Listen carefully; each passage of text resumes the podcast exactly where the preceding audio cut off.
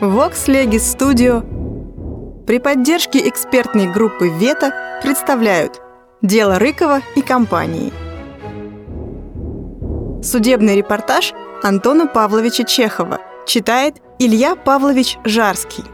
Петербургская газета. Выпуск от 8 декабря 1884 года.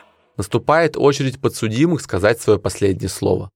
Рыков, ссылаясь на свое нездоровье, просит отложить его объяснение до другого дня.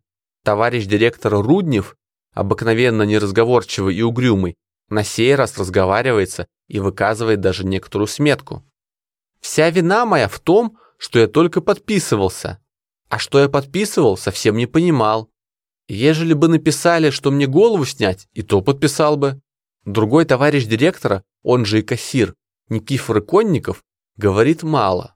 Помилосердствуйте, господа присяжные заседатели. Простите. То же самое говорят Василий Руднев и Илья Заикин. Слово бухгалтера номер два Швецова не так коротко. «Отчетов я не составлял», — говорит он. «И стало быть, меня можно было обвинить только в том, что я не донес о всем, что видел. А как было донести?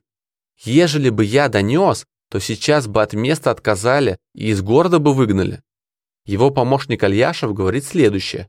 Я был служащим, должен был слушаться. Ради семьи пощадите.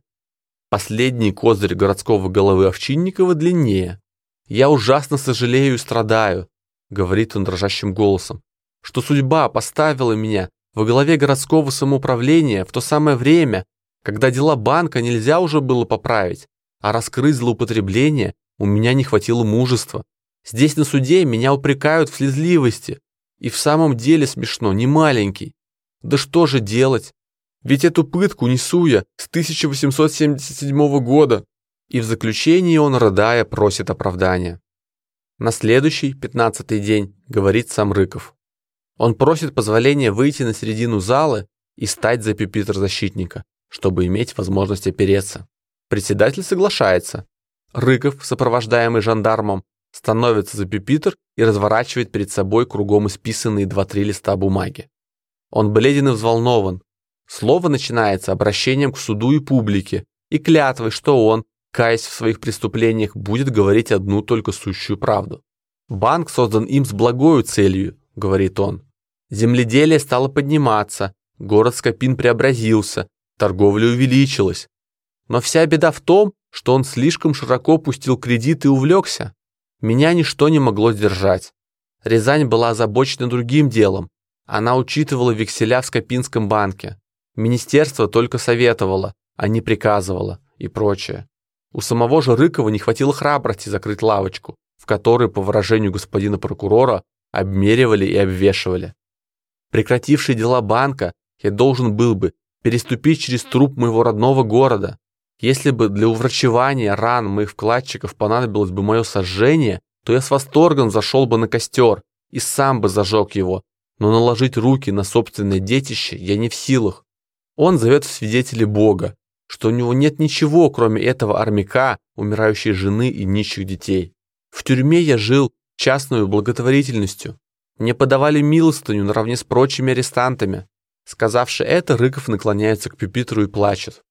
«Вы сошлете меня в Сибирь», продолжает он, утирая глаза и заглядывая в исписанные листы.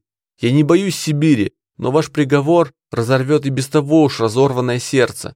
Далее следует холодный труп, описание болезни и совет присяжным отпустить его. Он простится с умирающей женой, поплачет на ее могиле, в последний раз благословит детей и уединится в монашеской келье, где будет оплакивать свои грехи. Сейчас я говорил как... как... говорил как... Заглядывает в исписанные листы. Как подсудимый, теперь же скажу несколько слов в качестве русского гражданина. Гражданин обвиняет во всем банковый устав, министерство, которое советовало, а не приказывало, и учит, как удовлетворить вкладчиков.